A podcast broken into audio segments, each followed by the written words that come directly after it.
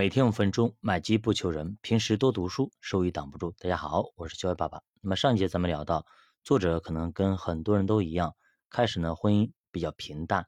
那么他在外面上班，那老婆在家带孩子，慢慢慢慢，两个人的关系就冷淡了。那么这个时候发生一些矛盾，他们两个就开始去找一些辅导老师，帮他们做一些辅导。那么这些辅导老师告诉他们啊，婚姻交流之道要懂得倾听。多赞美对方，找时间去约会，在单调的生活中创造浪漫。于是呢，我们开始学习将孩子留在家里，两个人单独开车外出约会，享受浪漫的晚餐，还故意穿得很正式。我们一起去买对表，纪念特别的日子。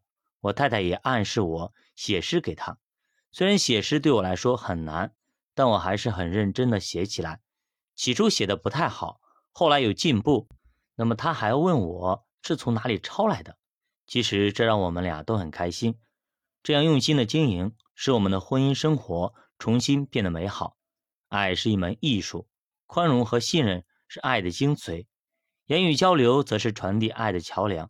配偶要把彼此当做最好的伴侣，多交流，多沟通，充分理解对方，并欣赏对方的人格特质和故事方式。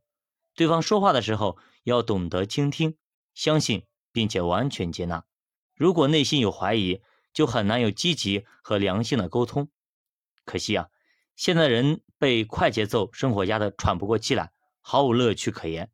对配偶往往少了宽容，多了埋怨，因为觉得彼此关系已经很亲密，反而容易直来直往，彼此讽刺，彼此挖苦，把对方的付出视为理所当然。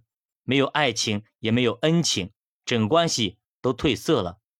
夫妻之间最重要的是彼此相爱、彼此吸引、彼此肯定。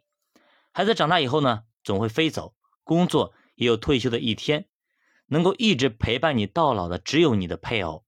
我们会为了工作不断进修，难道跟丈夫或者妻子的关系不值得我们进修吗？不值得我们学习吗？我们经常赞美同事和朋友，难道跟你携手到老的人？不值得赞美吗？荷尔蒙会让我们喜新厌旧，顶多一年就激情不在。真正的爱情是培养出来的。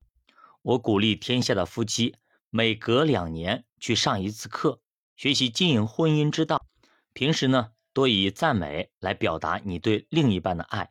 别忘了，这些赞美的话语会传回你的耳朵。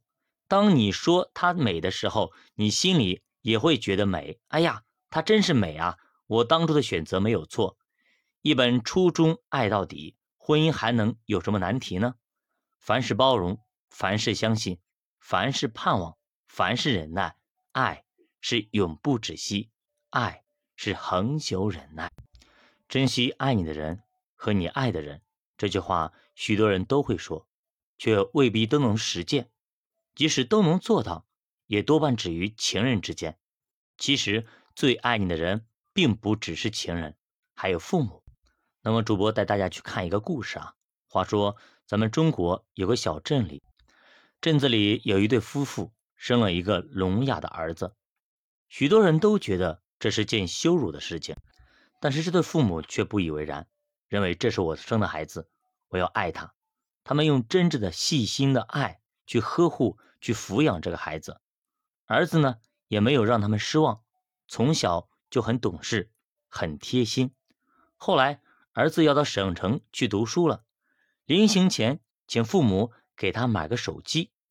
做父母的平时省吃俭用，这回呢却非常干脆的答应了。报到那天，儿子行李装了一些日常生活用品，他腰上还别了一个手机。在旁人看来，这简直不可思议啊！相隔千山万水。语言上的交流本来就很困难，更何况他是个聋哑人，要手机干什么呢？在家时，父母是儿子的依靠，儿子是父母的希望。如今双方就只剩下牵挂了，内心都会有些失落和孤单。分开后的第二天，一大清早，儿子就往父亲的手机上发了一条短信，先写“早上好”，然后告诉爸妈。